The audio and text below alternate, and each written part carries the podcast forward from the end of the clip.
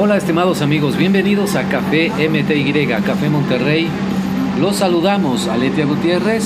Hola Roger, ¿cómo están? ¿Cómo están todos? Muy bien Aletia, gracias. Y Rogelio Ríos. Estamos transmitiendo desde Monterrey, Nuevo León, montados en el Cerro de la Silla. Metafóricamente, por favor, no lo tomen tan literal porque en la subida este, tardamos como dos horas, yo creo, en llegar hasta arriba.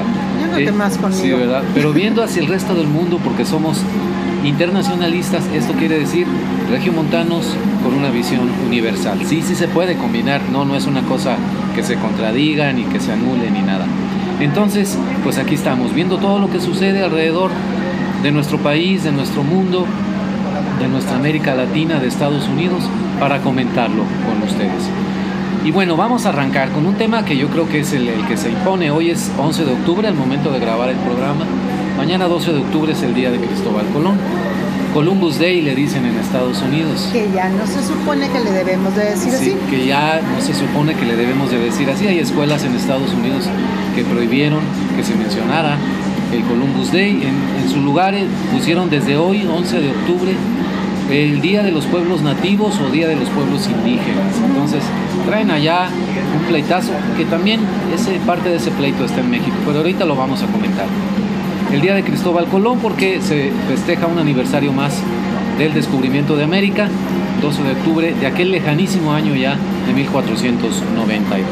Y de este suceso, de este descubrimiento y todo lo que se derivó después, sigue habiendo una polémica revivida en estos últimos años, tanto en Estados Unidos como en América Latina, una especie de revisionismo histórico, dirían los especialistas, en lo cual este descubrimiento de América ha derivado en un solo ángulo bajo el cual se observa la conquista que vino después de América, la explotación de los pueblos indígenas, la colonización por parte de potencias europeas, etcétera, etcétera, etcétera.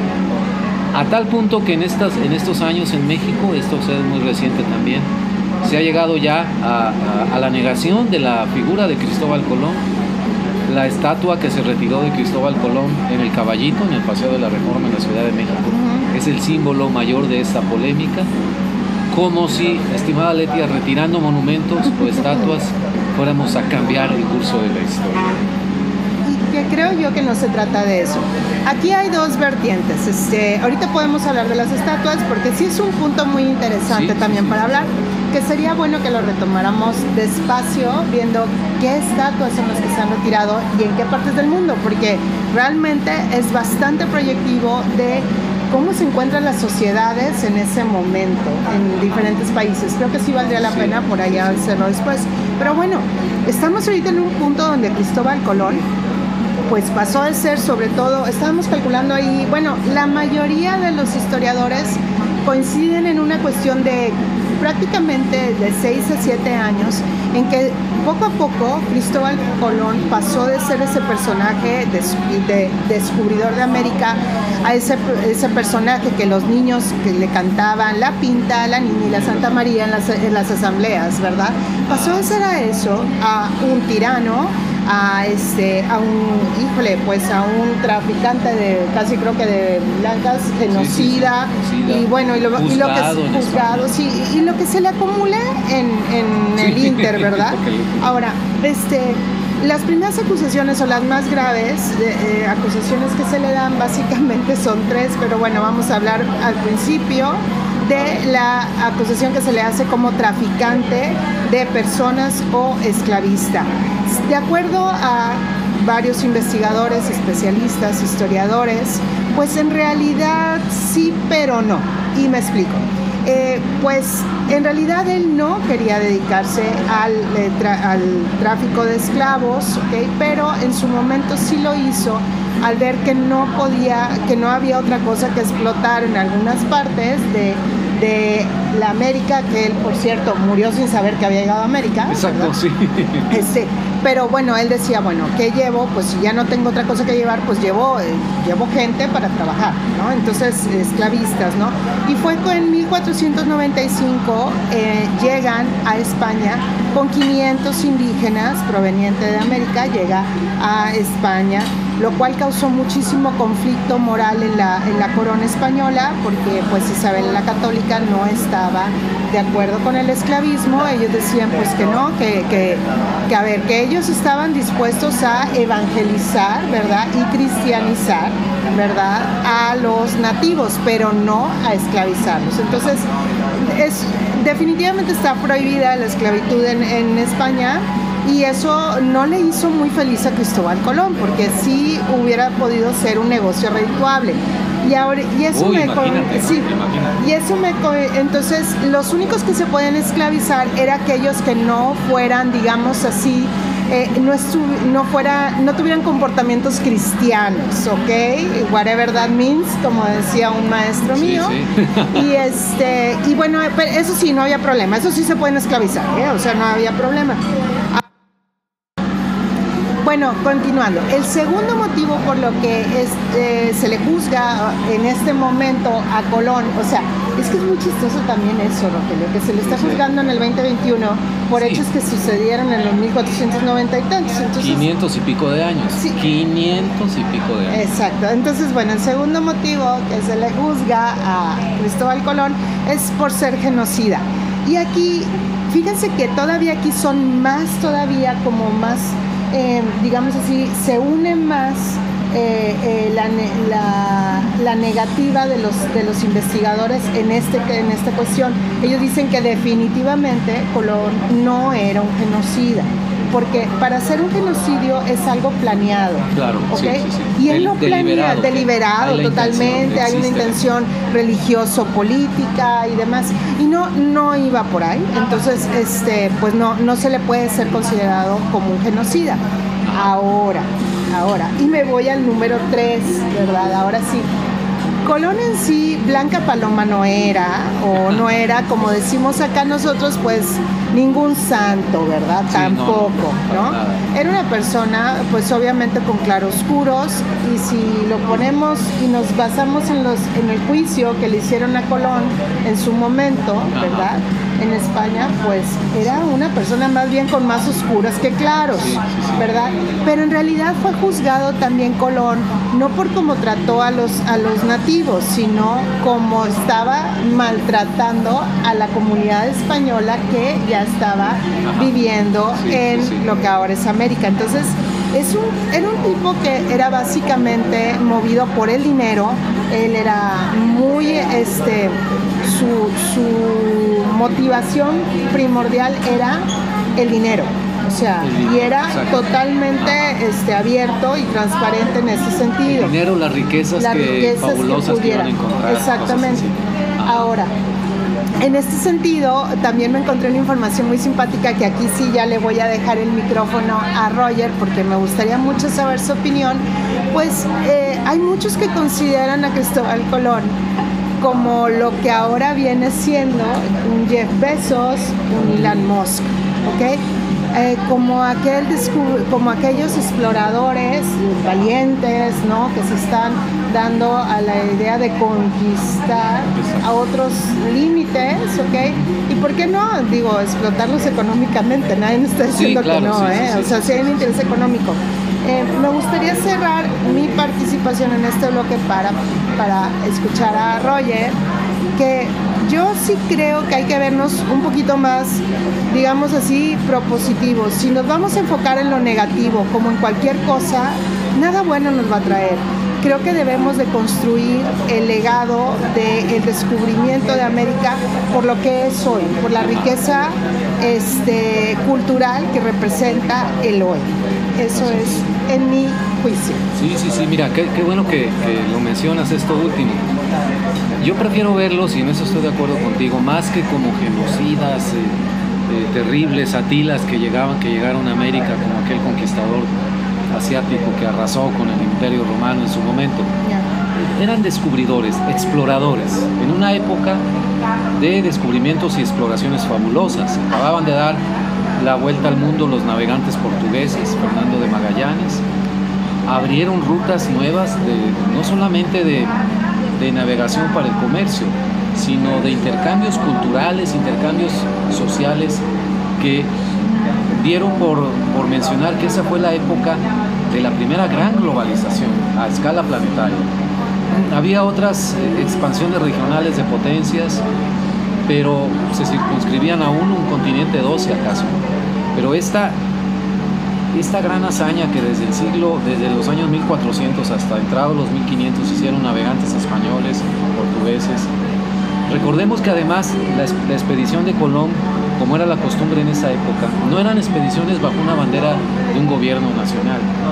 Eran expediciones armadas financiadas por mercaderes, por reyes, en este caso los reyes católicos, pero en su momento también recibían fondos de mercaderes y se reclutaba gente de todas las nacionalidades, incluso gente que estaba en la cárcel la sacaban para irse a las, a las misiones. Entonces no llevaban una representación nacional bajo una bandera, navegaban bajo la, la, bandera, digamos, de la corona española que les había dado la misión, la concesión para hacer estas navegaciones, como los portugueses lo hicieron bajo la corona portuguesa. Eh, y con, esa, digamos, con esa identificación. Pero lo digo porque no es que Colón haya llegado y en nombre de la civilización española voy a aplastar la civilización No, no es así. Yo, yo me quedo con esta idea de la audacia que significaba en esa época, la enorme audacia de en esos barcos que ahora nos parecerían hasta rudimentarios, casi casi barcos vikingos más sofisticados, mejores velas, pero con esas cartas de navegación antiguas que no sabían dónde terminaba el mundo, el Finisterre, dónde estaba, eh, aún así se aventaban. Eh, yo lo pongo, ese, ese espíritu de descubrimiento, de exploración, a la altura de quienes descubrieron el Polo Norte, el Polo Sur, quienes lograron subir hasta el Himalaya. Eh, Marco Polo abrió ya definitivamente la ruta de mercaderías hasta desde Venecia hasta China, ¿no? Le costó varios años, le costó una serie de aventuras que narró en alguna ocasión. Y como todos los eh, audaces empresarios que mencionas hoy, ninguno, ninguno, ni los de antes ni los de ahora, son blancas palomas, todos tienen ahí su lado Vamos a, tratar de encontrarlo en su justo balance, porque además no llegaron a una tierra idílica donde las comunidades y los pueblos nativos vivían en paz, una especie de Edén paradisíaco en absoluto. Llegaron a sociedades en donde había eh, grupos muy fuertes, los aztecas en nuestro país, los incas en el sur, que gobernaban con mano de hierro y eran crueles también con los pueblos nativos. Cuidado con eso, con juzgar tan a la ligera. Mucho cuidado.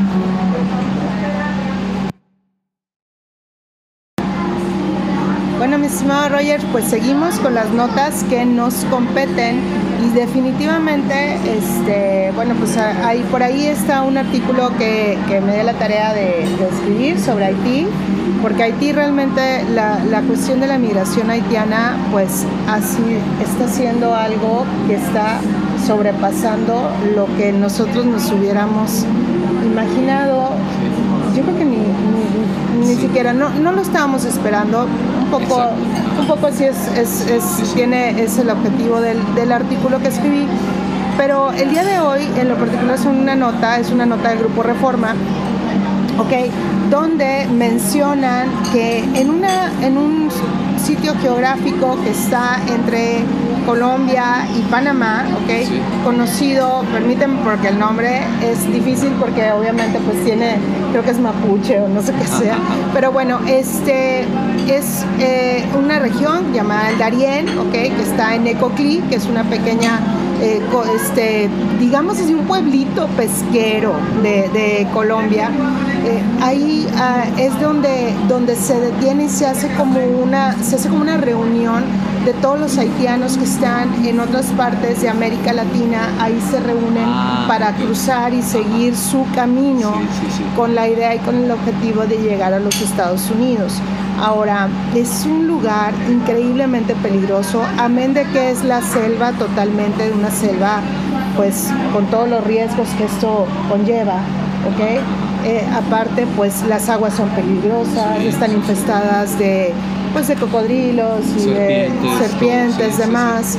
Y aparte de eso, los traficantes eh, que están, digamos así, ayudándolos y cobrándoles para que crucen esa parte del Darién, pues son también de lo peor, ¿no? O sea, son delincuentes y pues ahí está ahorita, de acuerdo a la nota, es una especie de tapón donde ahorita de enero hasta acá la ONU ha calculado que son más de 19 mil niños haitianos los que han estado intentando cruzar este, este territorio. 19 mil niños. 19 mil niños. Qué barbaridad. Y donde pues tristemente también muchos de ellos son mujeres este, embarazadas. También este, la idea es que pues han tratado de cruzar esta parte 67 mil personas, okay, la mayoría de ellos haitianos. Este, pues es un lugar peligroso, okay, este, y pues ahí van bebés, van mujeres embarazadas, niñas que están en un total riesgo. Sí, sí, muy vulnerables. Muy vulnerables. Entonces, pues es una nota que te parte el corazón, okay, pero pues desgraciadamente este, esa es la realidad con la que nos enfrentamos, más nuestra ciudad que ahora pues está albergando haitianos, ciudades como Tijuana, también ciudades como Ciudad Juárez, okay, y otras Acuña, okay, y Matamoros, pues estamos ahorita este, albergando a pues grandes cantidades de haitianos. Pues. Nos, nos plantea el desafío, como bien escribís en el artículo para el norte, de cuál va a ser nuestra relación. Es una prueba bastante dura para, en este caso para Monterrey, para los regiomontanos, ¿Cómo vamos a, resolver esta situación? No es como las otras migraciones, ya estamos viendo que es muy, muy particular lo de Haití. Sí, sí, sí. Este, no es como quienes vienen de Honduras, de El Salvador, de Guatemala. Esto es distinto, tiene otros aspectos. Porque acá también tenemos la cuestión cultural, la cuestión del idioma, es otra. Así es. Y tristemente, pero sí hay mucha, muchas personas que son xenofóbicas racistas. Entonces, estamos viendo también que es otra problemática.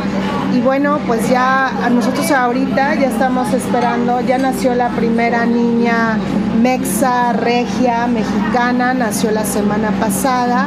Y pues están allá aquí, en Monterrey, aquí en Monterrey. y pues están a punto de nacer entre 7 y 9, 9 bebés aquí en tierras regias. Y pues ellos serán haitianos regios. Regios y recordemos, porque así lo establecen las leyes mexicanas, que cualquier persona nacida en territorio de la República Mexicana por el simple hecho de nacer dentro de México eh, eh, tiene la nacionalidad mexicana. Así es. Eh, creo que los juristas le llaman ius soli, el, criterio para que quede así establecido y eso en el caso de estos bebés cambia radicalmente su situación migratoria. Creo que lo dije bien, you solo, tú eres abogado. Creo que sí. Ah, bueno, pues al pendiente con este tema, ¿eh? Muy bien, estimada Leti, estimados amigos. Y fíjate lo que está pasando en el mundo. Mientras acá en, en nuestra Tenochtitlán, Gran Tenochtitlán, estamos entretenidos en, en 10.000 cosas menos las importantes. El mundo ya se prepara la, eh, el escenario internacional para la cumbre climática, mucho, mucho, muy importante, que en los primeros días de noviembre se va a desarrollar en Glasgow, Escocia, la COP, creo que es la COP 21, ya me parece que ahí va. Entonces eh, México participa en los acuerdos de París, ha firmado cuanto convenio le han puesto enfrente y ahora nos enteramos por, por, una nota del periódico El Norte muy interesante que por si fuera necesario resaltar la importancia de esta reunión, Estados Unidos y la Unión Europea firmaron ya un, acuerdo en, que reiteran el compromiso y establecen con, firmeza su compromiso a la reducción de emisiones. Están presentando un frente común, así lo veo yo, para llegar a Glasgow, en donde participen eh, China, la India, Rusia. Recordemos que la India, China y Estados Unidos son los principales emisores de gases de efecto invernadero en la atmósfera. Entonces, el acuerdo o desacuerdo que tengan entre ellos o, la participación que tengan en esta cumbre de Glasgow va a ser definitiva para hablar de un triunfo o fracaso de dicha cumbre. Entonces, es muy importante esto que está ocurriendo porque es precisamente, yo siempre he pensado una cosa, la Unión Europea es este bloque de países, eh, ha recibido muchas críticas a lo largo de su, historia, desde la Comisión Europea, desde su nacimiento en 1950, en un acuerdo entre Alemania y Francia, pero es el gran proyecto para la humanidad, es realmente lo que nos puede dar coherencia, cohesión, no solamente geográfica, regional o para cuestiones de comercio, sino para abordar estos grandes temas de la pandemia y del cambio climático. Sin esa estructura, sin ese empuje de la Unión Europea en, esta alianza con Estados Unidos, el mundo seguiría navegando en estas visiones nacionalistas o muy regionalistas de eh, cómo abordar el cambio climático. Esos argumentos de la India, por ejemplo, que lo ha hecho expresado vocalmente, de que si ustedes ya se desarrollaron industrialmente, ¿por qué no nos dejan hacer lo mismo a nosotros? Y luego nosotros reducimos nuestros, nuestros gases. No, ya no se puede. Ya no. no esa no es opción. Aparte estuviéramos hablando de que tienes una, una población de 3 millones de gentes, ¿verdad? Pero no, no, Ya en la India superaron, según eh, información reciente, superaron en población absoluta Ah, ligeramente, no creas que mucho, a China. Entonces están ahí entre eh, de los países más poblados del mundo. Estamos hablando de no menos de 1.300 millones de personas en cada uno de esos países. Entonces, eh, esa es la importancia de este acuerdo eh, anunciado por John Kerry por el lado de Estados Unidos y por los voceros de la Unión Europea. La cumbre de Glasgow, Glasgow ahí viene y te digo, mientras en la Gran Tenochtitlan estamos ocupados en otras cosas, vamos en sentido contrario como país. ¿Qué cuentas vamos a dar? Esa es mi gran pregunta. No duermo en las noches, bueno, sí duermo, pero medio mal. ¿Qué papel vamos a hacer en la cumbre del Glasgow? Cuando se paren los funcionarios mexicanos y entonces les empiecen a señalar, oye, pero tu presidente quiere más refinerías, oye, pero tu presidente quiere producir electricidad con más carbón. ¿Qué van a decir nuestros diplomáticos ahí? Yo no sé, yo creo que a mí me gustaría que como que eh, entrar como una especie como con un control y mejor darle, adelantarle rápido y mejor así hasta después que pase Glasgow. Esa escena que no te gusta. Sí, ajá. Ay, qué penita, ¿no? sí. sí. No sé si se pueda. Pues no sé, yo creo que no, pero bueno, ahí en ese momento que le duele a la cabeza al representante de México. es que nos comimos unos tacos, pero en Glasgow, estar en, sus zapatos, en Glasgow no hay tacos, ¿no? Es como que esa excusa, ¿no? Nos duele la panza a todos porque comimos tacos en Escocia, Pues no, ¿verdad? Entonces, ni modo, digo, pues es el costo de, de que los compromisos internacionales van por un lado, pero tu gobierno en turno va por otro lado qué, triste decirlo, no creas que, que aquí nos lo decimos con ironía y humor, pero es trágico, es bastante trágico. Yo no ¿Qué papel vamos a hacer? Yo ni siquiera sé si realmente vamos hacia el lado, al contrario, yo no sé ni siquiera. ¿A qué lado vamos? Exacto. exactamente. Bueno, pues estaremos al pendiente y si alguien sabe cómo puede adelantar de aquí que se acabe Glasgow, me avisa. Por favor.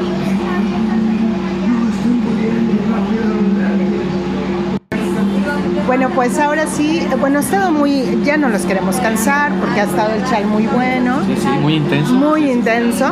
Este, pero yo creo que ahora van las recomendaciones mejor. Y bueno, ahora las recomendaciones, pues yo voy a recomendar a un podcast, sí, voy a recomendar una competencia.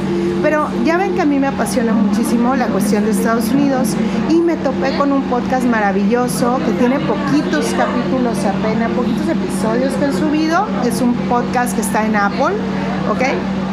Y bueno, pues es el podcast que se llama Because of, Because Anira, que este, es un podcast que nos narra en estos momentos desde la perspectiva de la protagonista, Anita Hill, cómo fue que en 1991 este, ella eh, declaró okay, ante el Senado okay, sobre cómo había sido abusada sexualmente por el, por el que aquel entonces era nominado para la Suprema Corte de Justicia el juez Clarence Thomas, ¿ok? El conservador Clarence Thomas, y que en su momento después lo vimos, lo vimos hace unos años con el nominado también por Trump, el juez Kavanaugh, o el Six Pack, el, Six Pack, ¿ok? Que fue también acusado por la doctora Christine Blasey Ford. Es un podcast muy interesante, es un podcast que para todas las mujeres debe de ser una obligación.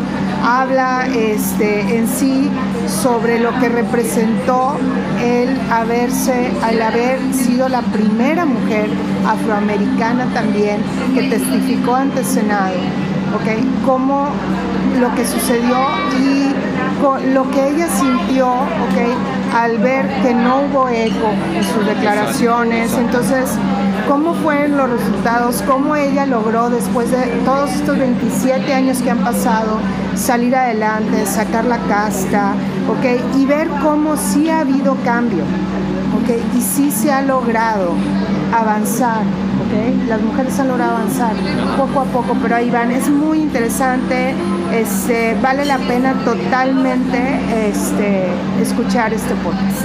Excelente, lo, lo escucharemos. Además, recordemos, Aletia, y, esto hablo también por casi casi por, el género, eh, que es muy difícil para una mujer y requiere una gran valentía y coraje hablar públicamente sobre, sobre el acoso sexual, sobre el abuso, violaciones, los diferentes grados de acoso sexual, sobre todo que llegan al, al extremo. Entonces, hacerlo público es enfrentarse a estos reflectores que pueden ser demoledores, ¿no? Gente que critica eso, gente que creen que están mintiendo, en fin. Entonces, tiene un gran valor eh, eh, ir al público, como dicen en Estados Unidos, going public, y eh, hay que este, darle una visitada a este podcast. Gracias por la sugerencia.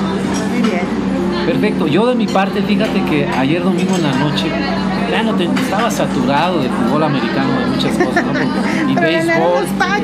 Ah, bueno, sí. Y ganó los Red Sox. Y que los Dodgers y que no sé qué. Entonces dije, vamos a ver algo diferente. Y en Prime, en Amazon Prime, me encontré con que con el lanzamiento de la segunda temporada de Pan y Circo, este programa de Diego Luna, que me ha parecido sensacional. La primera temporada me encantó. Este formato de reunir en una cena a personajes, eh, establecer un tema eh, principal y dialogar, platicar, pero además, como decían ayer y como lo, como lo han dicho en otros programas, cenar, comer juntos nos obliga no solamente a, participar en la conversación, sino a escuchar. Porque en lo que le das un buen llegue a, tu comida, este, estás escuchando lo que dicen los demás. Entonces, es un formato sensacional, invita a chefs, eh, se dan unos banquetes, pero qué bárbaro, uno está, yo no sé si poner más atención a lo que dicen que es muy interesante o a lo que están comiendo, la verdad. El, capítulo de ayer, en el que estrena la segunda temporada, es el acceso a la salud. Entonces fue una discusión muy interesante sobre la situación del sistema de salud pública en México. Estuvieron, entre otros personajes, Julio Frank, que fue secretario de salud cuando, antes de Peña Nieto, con con Felipe Calderón, me parece, Felipe Calderón. Él fue el impulsor del Seguro Popular. Estuvo también eh, Zoé Robledo, el director del Instituto de Seguro Social. Que también es un personaje. Sí, sí, sí, sí, me, sorprendió. Yo no lo había escuchado a él eh, así argumentar y debatir. Es un tipo muy preparado. Es un tipo muy, inteligente. sí, no me había tocado. Fue toda una revelación. Laura Flamant, académica del Colegio de México, y dos personas más que ahorita se me escapa el nombre. Y fue de veras un diálogo de altísimo nivel. Eh, Julio Frank en particular, eh, obviamente fueron los que más destacaron, Zoé Robledo, eh, haciendo las críticas que se le han hecho al gobierno, Zoé contestándolas en lo que le toca a él le concierne. Y te digo, me sorprendió mucho, cambió mi impresión que tenía yo de él incluso. Este, para bien, una impresión bastante positiva. Pero toda la discusión y ya las tablas que tiene Diego Luna, que además es sensacional, es un tipazo, para dirigir la conversación, eh, para hacer participar a otras personas a través del Zoom con pequeñas cápsulas y para crear este ambiente. Es que de veras tú te sientes en la casa de alguien o en el restaurante donde los hacen y todo, te sientes que estás sentado en la mesa. Exactamente. Genial. Se logra un diálogo sensacional. Qué padre formato. No dudo que esté abriendo camino para que nuestro país, este tipo de formatos, que dan a conocer además a chefs mexicanos, eh, comida mexicana, eh, preparada de forma nueva, ¿no? Estas fusiones que hay ahora. me encantó, digo, hasta me abrió el apetito otra vez acordarme. No te preocupes, ya Una birria, una birria vegana le llamaban ayer. ¿Te cae? ¿Cómo haces una birria vegana? Pues no sé cómo la hicieron, pero. Bueno, yo no soy fanática de la birria, ¿eh? ya sé, no me maten. Pero, y una sopa de hongos también, bueno, no, quesadillas, raro. Entonces, lo recomiendo ampliamente. ¿O no? Bueno, pues ya tenemos entonces que ver, ¿ok? Que ver, que comentar. No, no todo es el juego del calamar. Sí, sí, no, bueno, es que de violencia ya de veras hasta, hasta el copete, con, con la que hay en la vida real. Yo también busco ya otras cosas. Sí, ya, no, ya, Bueno, pues muchas gracias por habernos acompañado en este episodio. Me despido, soy Aletia Gutiérrez, síganos en nuestras redes. Yo soy Rogelio Ríos, estamos, hoy en mucho ambiente y ruido porque estamos en el Mil de Liz. Es una cafetería al sur de la ciudad, como ven, muy concurrida, un excelente café, pastelillos. También siempre entra dentro de nuestras sugerencias. Muchas gracias. Gracias, chao. Thank you.